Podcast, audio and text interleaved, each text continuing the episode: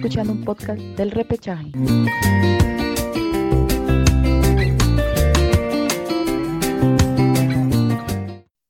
Hola, ¿qué tal? ¿Cómo están? Bienvenidos a una edición más del podcast de El Repechaje. El día de hoy estamos aquí con Gabriel Lapán, con Marcelo Rojas, con Iván y vamos a comentarles acerca de la fecha, de lo que ha transcurrido este domingo y sábado y también viernes que ha pasado acerca de los equipos peruanos y cómo ha ido en la actualidad futbolística. Y lo más atraente son los partidos de Alianza Lima, que tuvo un buen triunfo 3 a 1 de Alianza Lima. También la victoria de Universidad de Deportes por 4 a 0. La victoria merengue. Y también el partido de plata de fondo que tuvimos de Sporting Cristal ganando 1 a 0 a Melgar. Pero bien, vamos a iniciar el programa el día de hoy saludando a nuestros compañeros. ¿Qué tal, Gabriel? ¿Cómo estás? Bienvenido.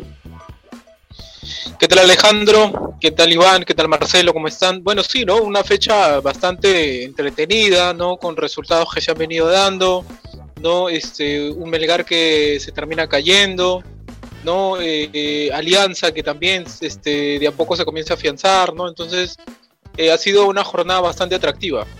Sí, es una jornada de muchos goles. de verdad que se ha disfrutado los partidos que han transcurrido. ¿Qué te pareció la victoria de Alianza, Marcelo? ¿Qué tal? ¿Cómo están todos?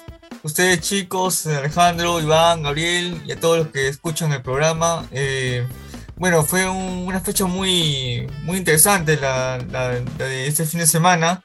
Una buena victoria del cuadro blanqueazul, como tú lo mencionas, Alejandro. Eh, victoria que, que hace vislumbrar un buen panorama para el cuadro de Bustos, que ya tiene dos victorias seguidas en el campeonato, la victoria contra Grau en, en, Piura y ahora la victoria contra el Boys en, Matute, eh, lo pone como puntero por ahora este clausura junto con, con Cristal, eh, Alianza primero por, por diferencia de goles. Y bueno, Cristal ahora también metiendo un resultado, como decíamos, que era en la conferencia de prensa hace unos días, previo al partido con Melgar, de seis puntos prácticamente, ¿no? Porque es una plaza, es una plaza complicada la de Melgar. Eh, este Melgar que no, no, se encontró en el primer tiempo y eh, Cristal aprovechó la que tuvo con Hover, que hoy día hizo un buen partido. Y bueno, se llevó tres puntos importantísimos. Y Alianza, como te digo, que, que afianza su, su, su localía. Y también jugó también Universitario de Deportes que demostró, o se va viendo, mejor dicho, la mano de Companucci en el equipo, ¿no? Así es, una escuadra crema que también goleó, al igual que Alianza, 4 a 0, en este caso a la San Martín Iván, una goleada terrible de la escuadra crema. Así es, buenas noches, Gabriel, Alejandro, Marcelo. Este sí, en, verdad que Giving para mí fue ese, ese motorcito que le dio ese, ese, respiro a, la U, hizo caer con Quispe, con, Valera, hizo que Valera no tenga toda la mochila encima ¿no? en este partido. Se vio que un Giving este, eh, dribleador y que se asocia mucho a, sus compañeros, ¿no? Eh, eso es con respecto a la U, con respecto a Cristal, bueno, para mí un gol eh, muy tempranero hizo que, que Melgar se, desesperara, que, que por ahí se, por momentos se, se, regalara por, en el primer tiempo, diera y de, y de espacios, ¿no? Eh, en verdad que para mí fue el partido de la fecha, el Cristal Melgar un partidazo, no sé, nos, nos han regalado un partidazo. Claro, era el plato de fondo en realidad, ¿no? El partido de Melgar y Cristal, aparte de que queda todavía un partido para el día de mañana, que es el UTC versus Alianza Atlético. Sí, por supuesto. Pero bien, vamos a empezar, muchachos, eh, abriendo esta fecha y el partido que inició todo esto fue el Deportivo Municipal versus Cienciano, donde empataron un 0 a 0 un poco aburrido, de verdad, de ambas escuadras. Un municipal que sigue sin convencer, ni el cambio de dirección técnica, ni los nuevos jugadores que pudieron haber venido a la escuadra blanca y roja, tal cual como nuestra selección nacional, ha hecho que el equipo Eril pueda ganar y lamentablemente consiguió simplemente un 0 a 0 frente a Cienciano. Y un Cienciano que en esta clausura ya tiene dos partidos, una victoria en la, en la primera fecha de clausura y ahora un empate, así que tiene una estabilidad todavía ok, ¿no? Marcelo, ¿qué te parece la escuadra de César Bejiviani? Sí, un empate, como tú lo decías, eh, con sabor a victoria más para Cienciano, ¿no? Que se lleva un punto importante en Lima y un municipal que hasta ahora no levanta, ¿no? No, no vemos visos de, mejoría en, en, Cienciano, si bien es cierto, eh, sacó hace unas fechas este, un empate importante en Ayacucho, eh, pero no, no levanta el cuadro Elisi hace varias fechas, no, no vemos que el juego eh, se traduzca en, resultados y deja puntos importantes, ¿no? se queda un poco rezagado en la tabla y más que todo en la tabla acumulada. Eh, y no levanta el cuadro de Lisi. Eh, Ovelar tuvo algunas ocasiones para poder anotar. Eh, hubo una muy buena jugada que construyeron eh, tocando desde el fondo. Parecía. Hicieron el tiki-taka en realidad.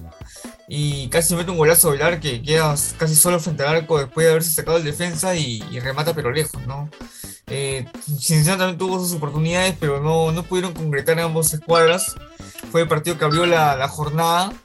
Y bueno, eh, punto valioso que se lleva el cuadro de Cienciano del Cusco, el papá. Así es, así es, el cuadro del papá que mantiene esa estabilidad todavía en el clausura. Y bien, vamos ahora con otro partido interesante, continuando la fecha. El César Vallejo 3, ADT de Tarma 2, un partido que sorprendió, de verdad, tuvo muchos goles.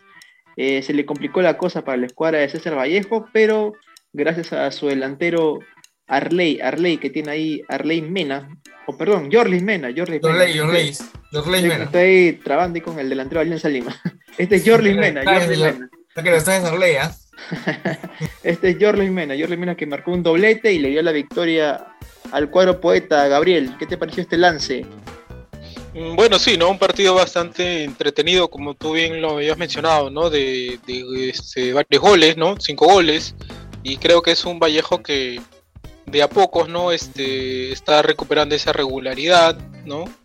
Que este, hace poco lo había perdido, ¿no? Entonces, este, esperemos, pues. Que este conjunto trujillano, pues siga, siga por esa senda, ¿no? Y como tú bien lo mencionas, ¿no? El delantero, este, Arley, después este, el Beto también, ¿no? Jorlis Mena, el, no es el nombre, Jorlis Mena. A Mena, ¿ves? Jorlis Mena. Entonces, este, el mismo Beto, ¿no? Entonces, ojalá que, que, puedan tener esa regularidad, ¿no? Algo interesante de este partido de Vallejo fue que estos últimos días hubo un rumor eh, acerca de su técnico, en este caso José del Solar, el popular Chemo, y se está mencionando mucho de que él podría ser el sucesor de, Juan Carlos Oblita, Gabriel. ¿Qué te parece eso? ¿Lo ves a Chemo como sucesor en la federación? Mm, la verdad, a lo que más se le ha conocido a Chemo es por el aspecto de entrenador, ¿no? Por el aspecto de estratega. No lo veo tanto como un dirigente, eh, como tomando las riendas, pues, para, para lo que es el tema, obviamente, de lo que es el tema administrativo, ¿no? No, no nos ayuda, de verdad, no, no lo veo, no lo veo, ¿no? Este, y, espero, ojalá, pues, ¿no? Que, que continúe Juan Carlos Oblitas. Y te lo digo, eh, Gabriel, porque se dice, son rumores, son rumores, son rumores, de que José del Solar estaría yendo a la federación porque él tendría un acercamiento ahí relativamente con Solari, ¿no? El ex técnico del Real Madrid, que también ha sido recientemente técnico del América de México, y que probablemente, son rumores, son rumores, menciono, eh, podría ser un nuevo técnico de la selección peruana, ¿no? Dado que ya Gareca se fue, Lozano aún sigue buscando y por ahí podría ser una opción. ¿Qué te parece eso, Gabriel? Así es. Bueno, no, no, no, no, lo tenía, de verdad, ¿ah? no lo tenía Santiago Solari. Hoy salió la información, este, Gao, o sea, que Solari puede ser un candidato para, para el reemplazo de Gareca.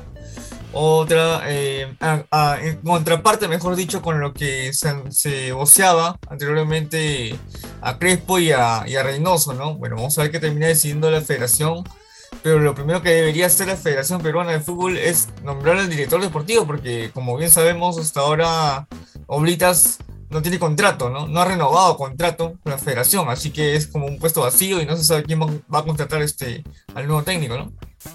Sí, sí, no, yo justamente el tema de Solari, de verdad, primero no lo tenía, no, no, no lo tenía, y, y segundo, yo lo dudo por el hecho de, de que es un entrenador que no es barato, no, no es barato. ha dirigido el Real Madrid, ha dirigido en México. Entonces, este, no sé qué tanto pueda tener las posibilidades de en la selección de, poder contratarlo, ¿no? Sobre todo por el tema de que con Gareca no se pudo, ¿no? Porque justamente decía que el tema salarial era demasiado alto. Ten en cuenta que, o no sé si Solari, en el caso sea Solari el candidato, este, aceptará eh, que, le paguen menos de lo que le pagaba a Gareca, ¿no? Porque como tú dices, no creo que sea un, técnico este, barato. Entonces, este, yo no sé si eh, Lozano, va a poder convencer a Solari para que venga a dirigir a la, a la selección, ¿no? Entonces, este, bueno, como digo, primero tiene que contratar al, director deportivo, quien es el encargado de ver ese tema. No sé si, si Lozano se atreva a, hacer esa gestión, teniendo en cuenta que fracasó intentando renovar a, a Gareca, ¿no? Bueno, el único sensato y sincero que podemos saber en este momento es que Lozano necesita ya ya un técnico nuevo porque el partido de Perú contra México en amistoso se viene ya en el mes de agosto y necesita alguien que esté ahí con la selección peruana dirigiéndonos. Bien, vamos a continuar con la fecha para no alargar temas ajenos a lo que estamos conversando. Y vamos ahora con el partido entre Canto Cantolao y la escuadra binacional, un partido también muy interesante de ir y vuelta, un Cantolao que comienza ya a tener más noción de saber que tiene que salir de la baja, no, no es opción para ellos volver a segunda división. Y se quieren mantener, tienen jugadores. Y hoy uno que se hizo presente en el marcador fue José Manzaneda, este ex jugador de Alianza Lima, que mucho se le criticaba en la escuadra Blanca Azul porque no jugaba mucho, pero en la escuadra ahora de Cantolao está teniendo oportunidades y hoy día marcó un gol, Marcelo.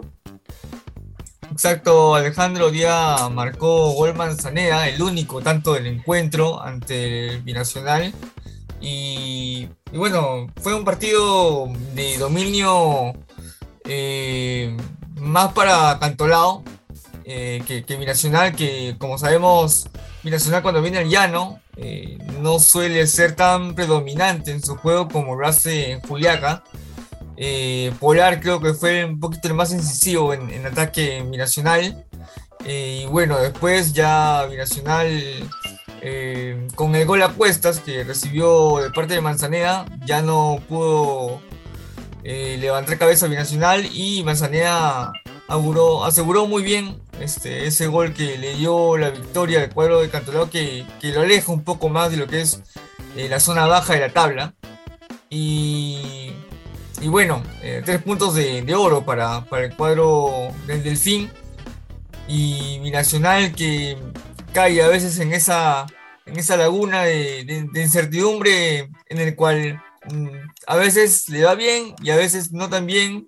Eh, como digo, se hace más fuerte de, local que de, que visita, ¿no? Entonces son tres puntos importantes para el cuadro eh, amarillo de, Cantolao.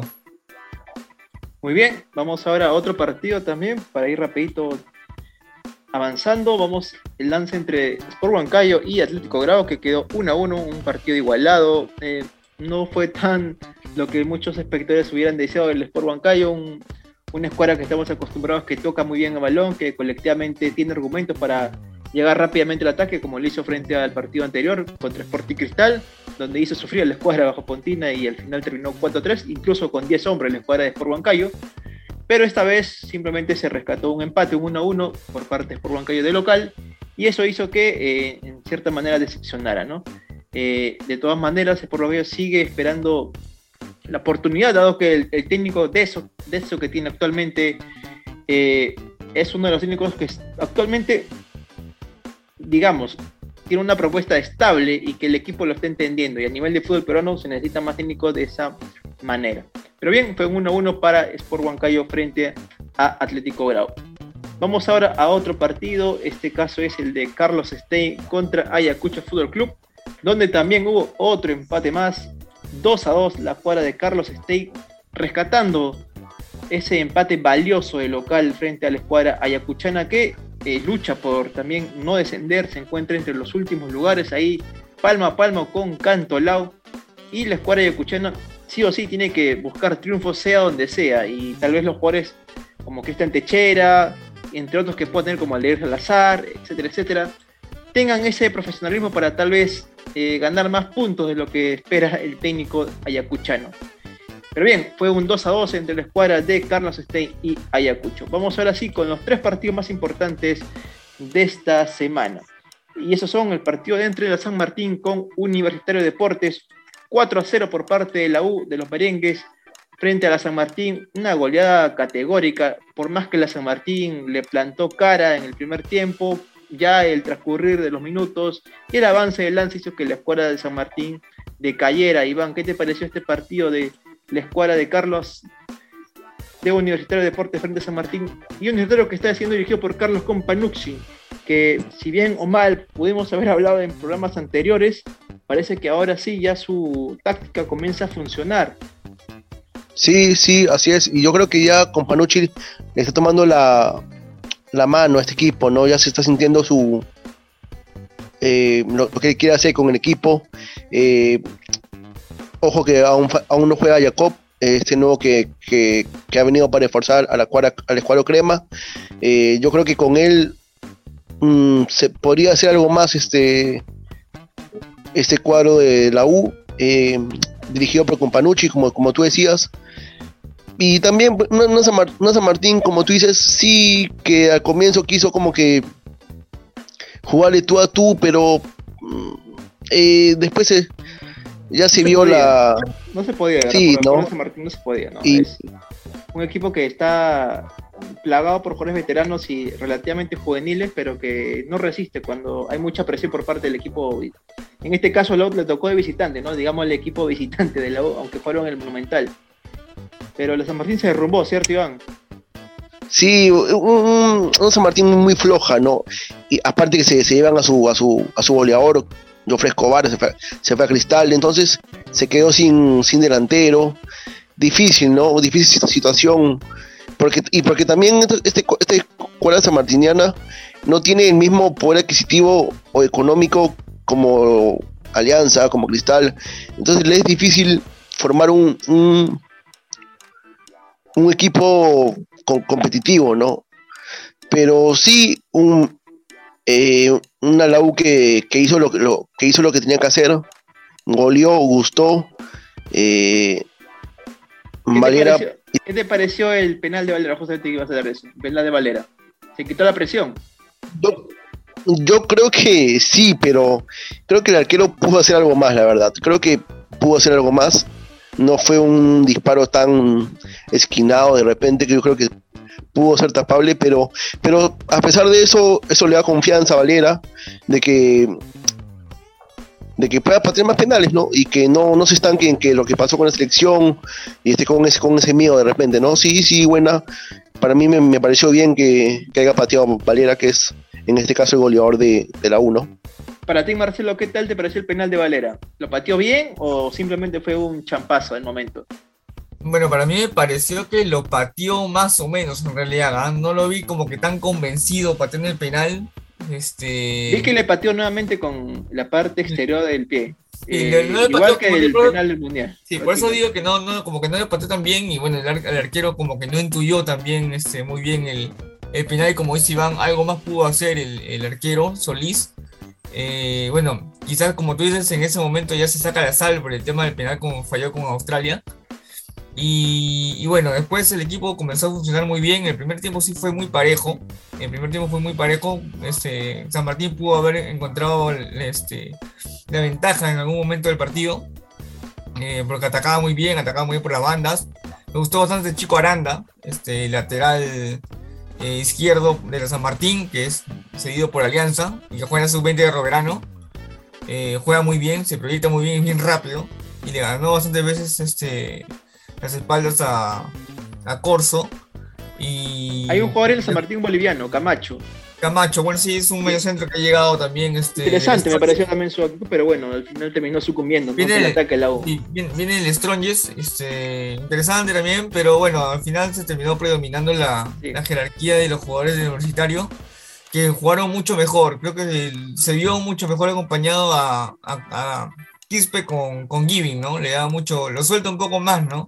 El juego a Quispe eh, se le vio mucho más vuelta a Quispe, generando jugadas de ataque muy, muy buenas. Eh, hubo una que, que, que, debió en diagonal, que pudo haber sido un golazo de Quispe. Le falta un poco lo que es la definición a, a Piero, Y bueno, después tuvieron que, en el segundo tiempo ya fue otro, otro trámite, porque la U hizo los goles como, como tenía que hacerlos. Eh, Alonso apareció, eh, Alonso que venía siendo cuestionado en los últimos partidos por su bajo nivel, eh, creo que también se sacó la sal y anotó su gol, después ya anota Giving, que debuta con gol, con un poco de complicidad con la defensa de San Martín y al final ya termina de cerrar el marcador el cuadro crema con un 4-0 que, que, bueno, le viene bien para la confianza y para afianzar el, sistema que está pensando con Panucci en el equipo, ¿no? Así es, y un Given que mostró cosas interesantes, Gabriel, eh, mucha rapidez en el medio campo, se nota que su paso por el Celaya de allá de México le ha dado buenos frutos, de verdad que hay, tiene un cambio de ritmo relativamente superior a cuando estaba jugando antes en la San Martín. Y eso hace que lo demostrara muy bien en el partido contra la San Martín, justamente. Bueno, sí, ¿no? Creo que fue un conjunto más allá de Giving, creo que en, todos los en, en, todos en todos los aspectos creo que Universitario hizo un buen partido, ¿no? Desde la defensa, el mediocampo, el ataque, el ser contundente, ¿no? Entonces yo siento que es un es un universitario que empieza a recuperarse, ¿no? Empieza a ilusionarse con, con, con Panucci y, de verdad esperemos, pues, ¿no? Bien también por Valera, ¿no? Este, necesitaba, yo creo, e, este tipo de partidos para él también quitarse un peso de encima por lo sucedido con la selección. Entonces creo que es un universitario que, que enamora, enamora, creo yo, a la hinchada y que se podrían venir este, muchos buenos resultados, ¿no? Ojalá también que este ritmo se mantenga, ¿no? Y no sea un universitario que hace buenos partidos y, en otros se cae, ¿no? Entonces, este, de verdad, por lo visto, tengo la sensación de que este universitario podría levantarse, ¿no? Y, este podría ser el punto de quiebre. Sí, sí, justamente. una de las cosas que me ha gustado del partido de hoy, eh, fuera de los 90 minutos, es que Carlos Companucci esta vez parece que ha aprendido la lección de lo que declaró la semana pasada y ahora se mantiene más cauto en sus declaraciones, que ha tratado de ser simplemente más pervicioso, más permisioso en todo lo que está declarando. Entonces, eso en cierta manera ayuda al equipo para que justamente no sientan la presión de tener que ganar cada fin de semana, ¿no? sino que simplemente avance tal cual va. Si el partido va para ganar, lo pueden ganar y golear y gustar, ¿no? como fue el partido contra la San Martín. Muy bien, la U que consigue tres puntazos importantes en su lucha por conseguir el torneo clausura y su tan ansiada estrella número 27. Bien, vamos ahora a analizar el partido entre Alianza Lima y Sport Boys, una escuadra blanqueazul que necesitaba el triunfo, necesitaba decir, estamos aquí presentes, queremos ganar la clausura, y lo hizo, goleó 3 a 1 a Sport Boys, una escuadra rosada que lamentablemente sigue sin encontrar el camino también adecuado para alejarse de las zonas bajas, y bueno, el pueblo del Callao le pide una victoria al Boys, pero bueno, no ha podido ser en esta oportunidad. Marcelo, vamos contigo. ¿Qué te pareció la victoria de Alianza Lima? Una victoria categórica, eh, un Barcos que estuvo muy bien en este partido y un Peruzzi que ya le está dando más asentamiento al lado derecho a Alianza Lima en el lateral. Es este Alejandro, eh, un triunfo del cuadro victoriano eh, interesante, muy bueno para el conjunto blanqueazul. Tres goles que, reafirman su, lugar en la tabla. Puntero por ahora, bueno, recién comenzando la clausura. Los goles eh, de muy buena factura. Eh, primero del Chaval, muy buena asociación ahí con, con, con Rodríguez, ¿no? que le sirve un balón ahí bombeado para que el chaval agarre de pecho y la pueda mandar a guardar. Eh, una jugada que nace eh, muy bien construida, ahí con, con Peruzzi también, eh, que siempre se va al ataque, que ataca mejor de lo que defiende porque le falta un poco el tema de la marca a Peruzzi, que cuesta un poquito.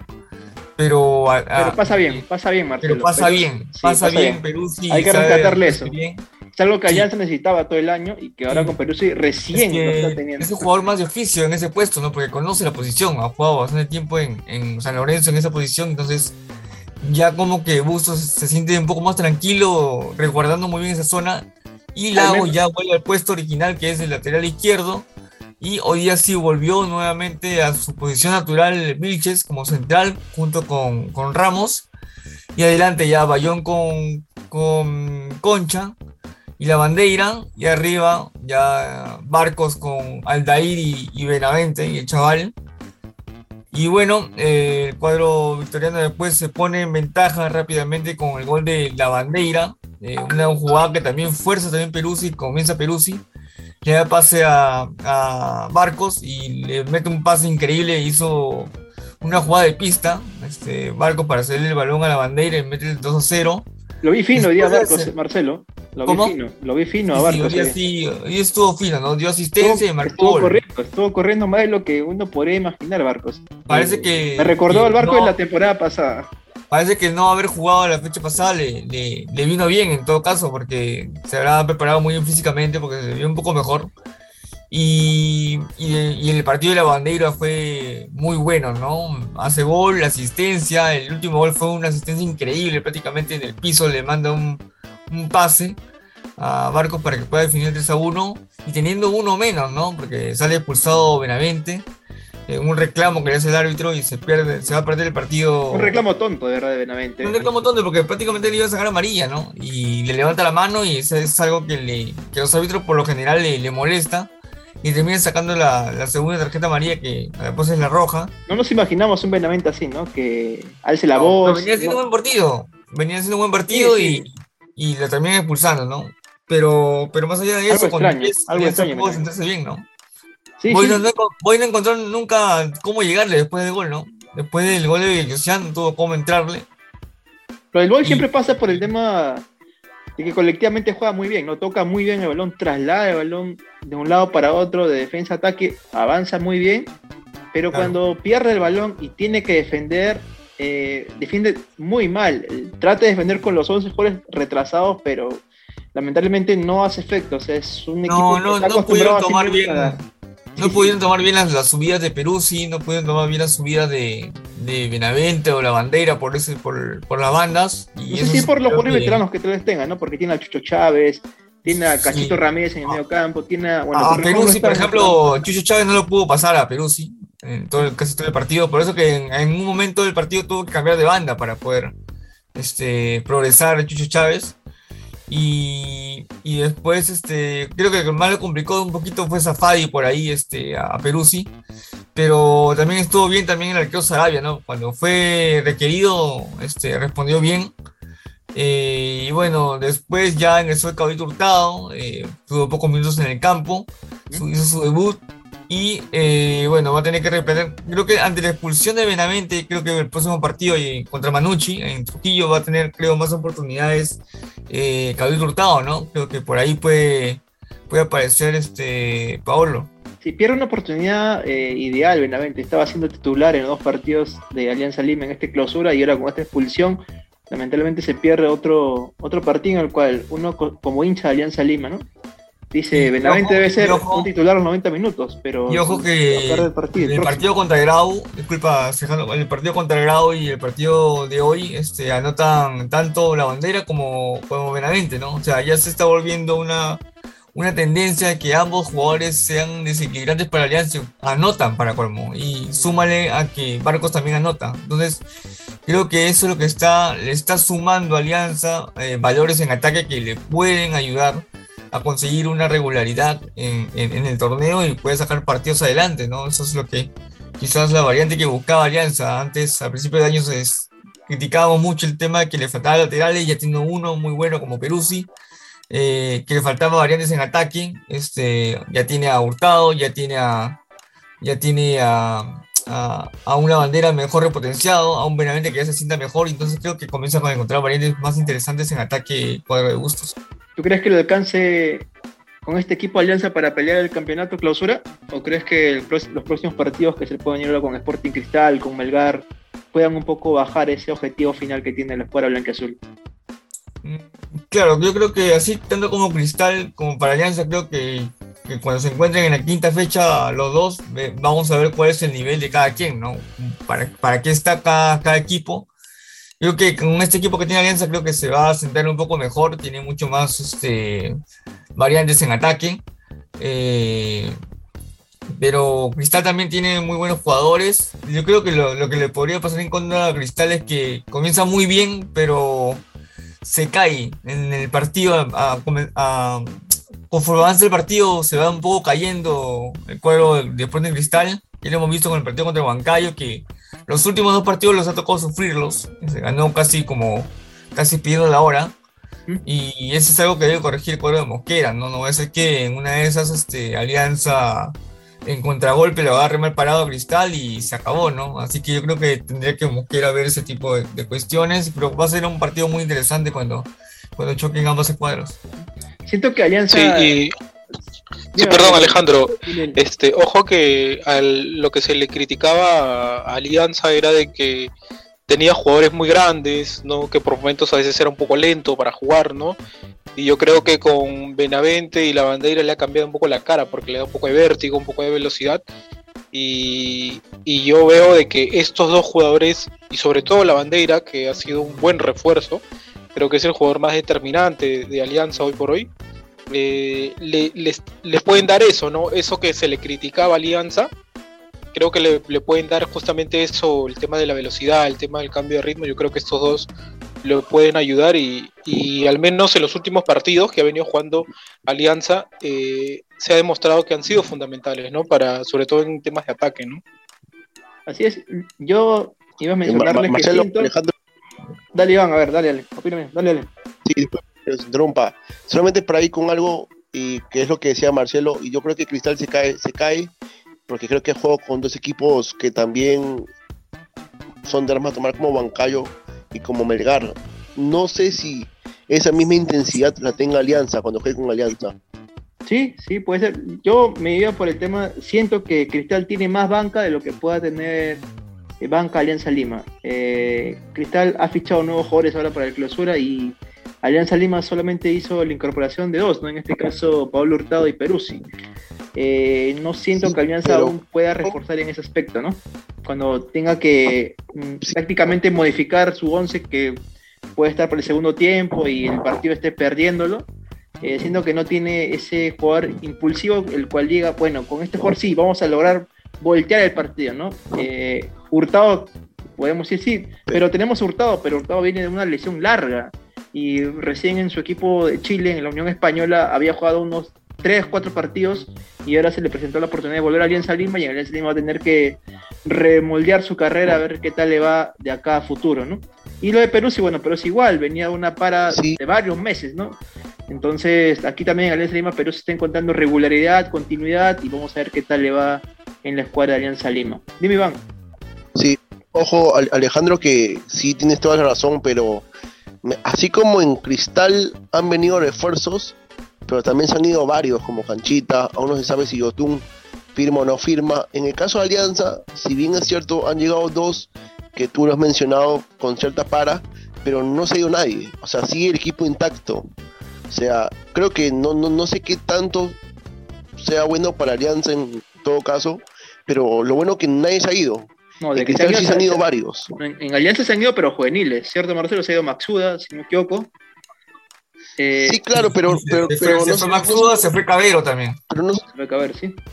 Pero no es del equipo fundamental que, que, usa. No, claro, pero justamente Alianza Lima, ese es el detalle que se le critica, ¿no? O sea, utiliza demasiados jugadores pasados los 25 años, y cosa que a veces el hincha pide que sean juveniles los que, los que estén defendiendo la blanca azul. Claro, pero ojo que, bueno, en un principio se pensaba que iban a traer un delantero este, para el equipo. Al final se decidieron por el lateral. Al final le, terminó chuntando el lateral. Pero obvio es obvio que desde un principio necesitan un, un 9 nuevo, ¿no? Si bien es cierto no se pudo dar lo de Guerrero, por obvias razones que ya sabemos que él prioriza quizás jugar en el extranjero. Pero no se dio lo de Guerrero, entonces priorizaron el tema del lateral. Este, le salió bien, por ahora, hasta ahora le está saliendo bien, pero es obvio que necesita un delantero nuevo, ¿no? Quizás como Bustos ha venido utilizando las alternativas que tiene, con Barcos, con Aguirre, con, con Aldair, eh, creo que por ahí va, va, va a ser el, tema del 9, ¿no? ¿Quién está en ataque? ¿Cuáles son sus variantes, ¿no? Pero creo que Bustos ha comenzado a adaptar en cierto aspecto esas variantes con, la bandera, con Benavente, con, con, con Arley este, Rodríguez. Entonces, este, creo que por ahí pasa un poco las alternativas de alianza, ¿no? Ojo que también han promovido a este eh, juvenil, este Goicochea, está ahorita jugando en torneo sub-18. Entonces, este es una nueva, es un delantero joven que, se habla mucho de él. Entonces, creo que puede ser una alternativa de refrescar, como tú decías, Alejandro, el tema de la edad en cuanto a los delanteros, ¿no? Así es, muchachos. Bien, vamos ahora a dar por cerrado el tema de Alianza Lima y vamos a abrir ahora el partido de Sporting Cristal contra. ¿Contra quién, Gabriel? ¿Contra quién fue Sporting Cristal? Con Melgar, con Arequipa. Así es, así es. Estás atento, Gabriel. Bien, en este partido donde la escuadra cervecera ganó 1 a 0 y justamente quería darte el paso a ti, Gabriel. Eh, ¿Qué te pareció el partido de Cristal? Eh, bueno, sí, yo creo que es, fue un partido, eh, fue un cristal en el primer tiempo y otro en el segundo, ¿no? Creo que se, más allá de, cómo jugó Cristal, creo que logra un buen resultado, ¿no? Se lleva tres puntos importantes, le quita el invicto tanto al arquero Cáceda, eh, como también al propio, al propio Melgar, ¿no? Que estaba imbatible todo este año jugando en casa, ¿no? No, no había conocido lo que es la derrota, ¿no? Tanto a nivel local como a nivel internacional, ¿no? Y creo que Cristal se lleva tres puntos importantes. Creo que le tocó justamente eh, un fixture bastante complicado en estas dos primeras fechas, ¿no? Le tocó enfrentar al quien, a quien le pisaba los talones en el torneo de apertura, como fue Huancayo, y ahora termina venciendo a quien fue el campeón del torneo de apertura, como fue el conjunto arequipeño. Y como lo digo, ¿no? Quizás Sí, eh, Cristal terminó pidiendo la hora, no, eh, no supo contrarrestar, sobre todo en el segundo tiempo, eh, los embates del rival, ¿no? Entonces, por momentos este, la pasó mal, pero yo siento que logró. O sea, el objetivo que a lo que fue Cristal, a la UNSA, que era lograr traerse los tres puntos, lo consiguió, ¿no? Y creo que hoy por hoy eh, está tranquilo, está cómodo y, esperemos que mantenga esa regularidad, ¿no? Creo que ese cristal, si bien en la, apertura se le escapó, porque también este, dejó escapar puntos, precisamente puntos importantes jugando en casa, eh, logró un triunfazo, creo yo, de, visita y entonces esperemos que esto realmente le sirva para, para mantener esa, esa regularidad, pero como lo digo, ¿no? Yo, siento que, Cristal hoy por hoy viene demostrando eso, ¿no? Que, que quiere, quiere acomodar el lugar el torneo clausura. Pues. Una escuadra bajo Pontina que sorprendió rápidamente, ¿no? Un gol de Hover que también eso hizo que el arquero Cáceda no pueda batir su récord, Marcelo. Iba, estaba ahí a un paso de batir el récord de Eric Delgado. Estaba exactamente a 15 segundos de batir el récord y se fue. Le dijeron adiós al récord. Sí, sí, exacto, Alejandro. Se fue el récord de, de Cáceres. Justamente acá tengo el dato preciso de. Son datos, no opiniones. Eh, que Cáceres estuvo justo a 15 segundos de igualar el récord de Eric Delgado. El quiero de Melgar sumó 790 minutos con 45 segundos.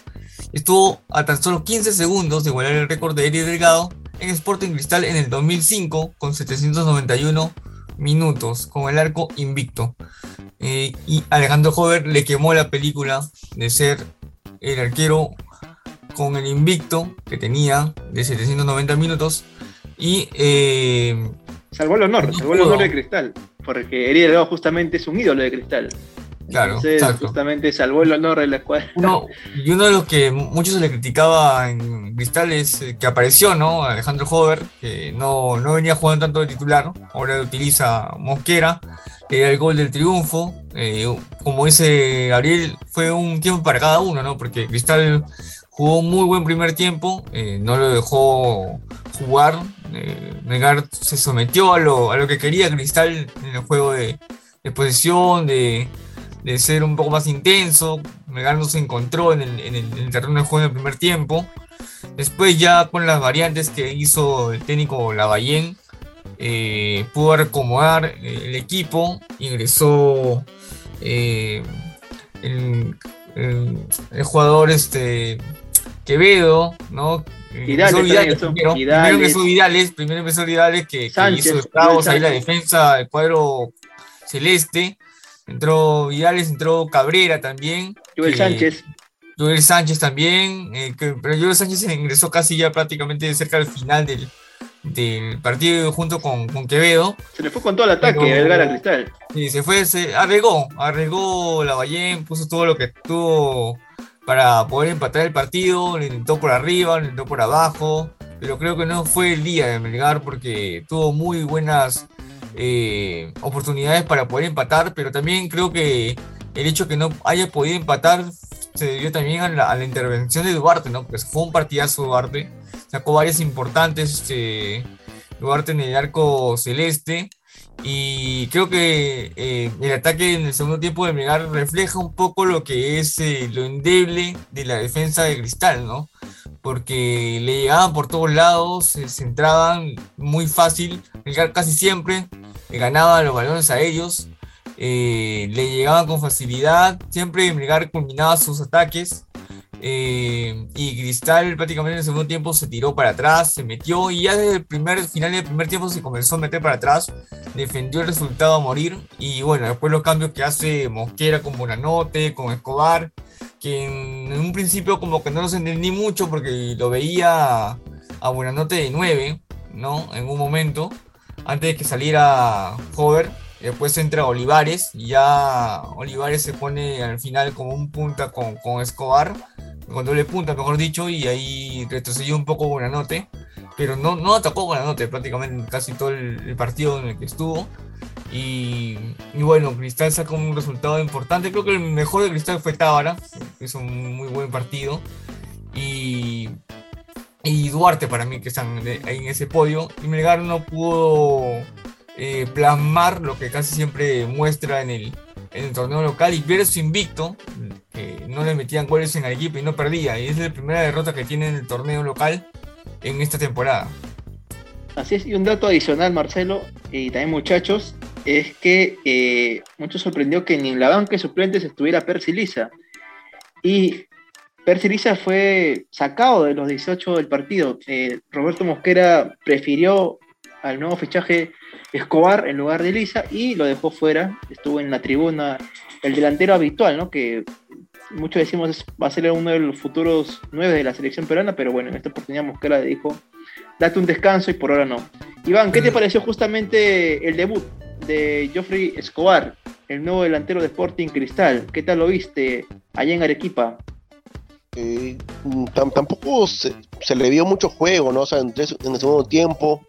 Eh, ya cuando Melgar atacaba mucho, o sea, Cristal se defendía, no, no, se le vio mucho a Escobar, a Buenanote, al mismo Olivares, creo que no, no fue el partido, me, parece, pero sí, pues, lo, que lo, que saco de este partido es que Cristal no, sabe defender todo un partido, o sea, sí, sí se cae por momentos, como que sea como, como decía este Marcelo, ya casi que terminando un tiempo como que ya se veía que un cristal defensivo que, que, defendía ese, ese único tanto, ¿no? Y me parece que es por, por, por, Mosquera, me parece. Y con el tema de Melgar, en que lo que pasó en el primer tiempo, que que Cristal fue avasallador, este, me, me, parece, creo que, que, también pudo afectar el tema del cambio de técnico, ¿no?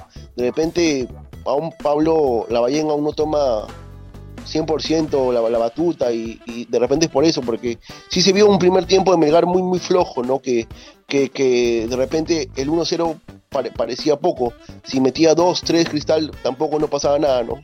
Y eso fue mi, percepción del partido, ¿no?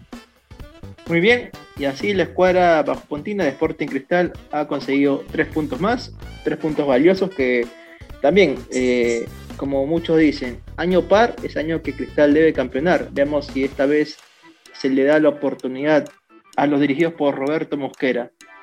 Muy bien muchachos, nos vamos a una pequeña cuña deportiva y regresamos para el segundo bloque donde vamos a conversar acerca de los fichajes internacionales. Lewandowski al Barcelona, Rafinha llegó al Barcelona, Sané está en el Bayern Múnich, entre otros más. Ya regresamos.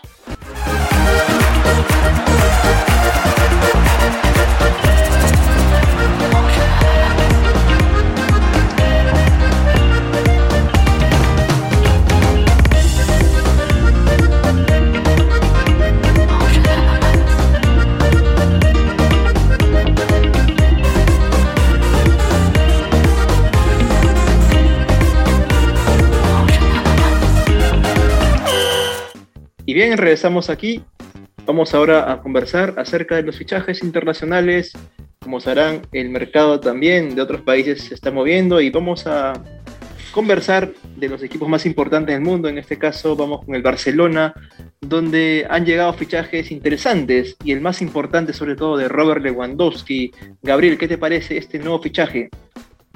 Eh, bueno, sí, no creo que ya se veía venir, ¿no? Un, el delantero polaco este, ya había mostrado su postura, pues que no, no, ya no tenía pensado continuar en el Bayern Múnich y a pesar de que la misma dirigencia del conjunto bávaro daba puso ciertas trabas al inicio, ¿no? Eh, aseguraba que tenía o, buscaban seguir contando con, con, el delantero, se termina dando, ¿no? Terminan eh, dándose las negociaciones con el Barcelona y, y, Lewandowski, pues, ¿no? Que va a la Liga Española, ¿no? Va a ser este azulgrana. Y creo yo que es un buen fichaje, un buen fichaje para un Barcelona que no la pasa bien, ¿no? No la pasa bien en lo deportivo, eh, tampoco en lo administrativo, ¿no? Tiene ciertas deudas, pero eh, creo que la llegada justamente del, atacante genera mucha expectativa de lo que pueda hacer el, los catalanes ahora en, en esta nueva temporada esos clásicos ahora contra el Real Madrid sí que van a ser bravos, ¿verdad? Que van a comenzar un poco a tener más nivel a comparativa la temporada pasada, Marcelo. También llegó Rafinha y Kessie, Marcelo, Barcelona. Sí, exacto, Alejandro. Tiene muy buen ataque. El cuadro de Barcelona se ha venido reforzando bien. Y ahora con la llegada de Lewandowski, eh, se va a reencontrar nuevamente con, con Aubameyang, ¿no? Juntos jugaron en el Borussia Dortmund en el año 2013.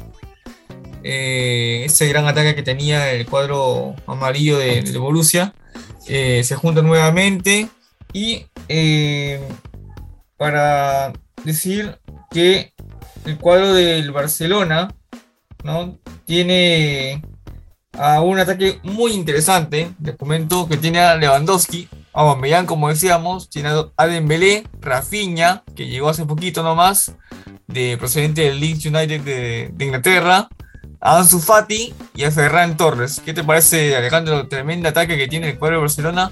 Pero lamentablemente Mm, me queda un poco de dudas con el tema de Ansu Fati porque Ansu Fati fue muy bueno, pero las lesiones lo han, lo han, han dejado despegar en Barcelona, ¿no, Alejandro?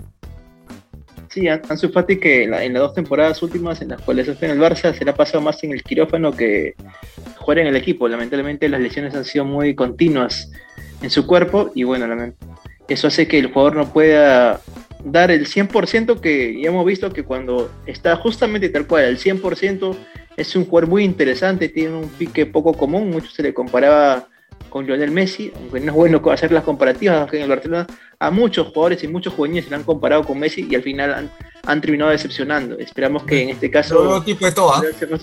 Dime. Tipo de todo lo veo en tu patín. Sí, sí. Muy bien, eh, compañeros, vamos a dar también paso eh, a un bienvenida a nuestro nuevo aquí usuario, nuestro nuevo compañero, Daniel Guamanyauri. ¿Qué tal, Daniel? ¿Cómo estás? Bienvenido al repechaje. Hola a, todos, hola a todos chicos, ¿qué tal? Muy, muy feliz de estar acá. Uh, bueno, y ah, no, vamos a darle con todo en este nuevo reto. Dale, Daniel, ¿qué te parece las incorporaciones del Barcelona, de Lewandowski y los demás? Mm, creo que después de tiempo vemos a un Barcelona que está reforzando bien, ¿no? Después de tiempo ya está buscando invertir, después también de una dura crisis que ha tenido y que incluso habló de la desaparición de este club pero ahora vimos que el Barcelona está poco a poco reflotando y justamente con Lewandowski esperamos que el mismo Barça pueda recuperar también esa estirpe, esa estirpe que opera que en la Champions, ¿no? Que ya estaba perdiendo. Esperamos también con las demás cinco incorporaciones que puedan sumar a, este gran reto. ¿Por quién de los tres te decides? Eh, el Barcelona siempre juega con un tridente en la parte de arriba. Eh, tenemos ahí a Guamellán, tenemos a Depay, tenemos a Lewandowski, tenemos a Dembélé, tenemos a Ansu Fati, tenemos a Ferran Torres. ¿Cuál sería tu tridente ahí en ataque para el Barcelona en esta nueva temporada? Mm, mira, eh, la carta, bueno, la carta clave es obviamente Lewandowski, de ahí a Aubameyang. Y ahí también puede ser Ferran Torres, ¿no? También. Creo que por ahí me, me decidirías. Muy bien. Iván, Matthew Delay también llegó a un acuerdo. Ahora va a ir al Bayern Múnich. así es, ya llegó este al, Bayern. Eh, y justo hablaban de Barcelona que Lewandowski fichó por Barcelona y Mané llegó al, Bayern Múnich. Eh, ¿Creen que sea lo mismo que Lewandowski este Mané o, o se va a sentir su, ausencia? Lo de Mané, eh, intentamos que es un jugador interesante. Muchos dicen que se fue de Liverpool Mané, eh, no porque esté teniendo un rendimiento malo, sino porque Mané es muy creyente de lo que opina su propio país y lo que opina su población. Y se menciona que la población de Senegal le indicaba a Mané que en el Liverpool no lo valoraban tanto como lo valoraban a otro africano que era eh, Salah.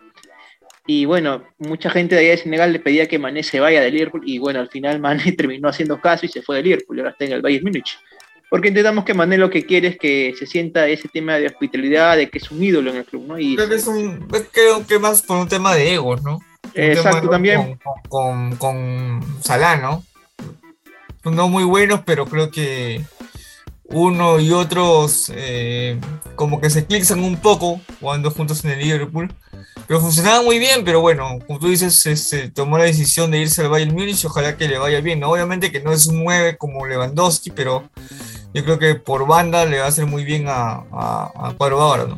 Pero la ida de Lewandowski al Bayern Múnich de cierta manera le hace bien, porque eso va a hacer que Serge Gnabry, que era otro de los delanteros del Bayern Múnich que aparentemente se iba a ir, eh, bueno, termine ya quedándose, porque Nabri, con, cuando estaba Lewandowski, eh, jugaba como extremo.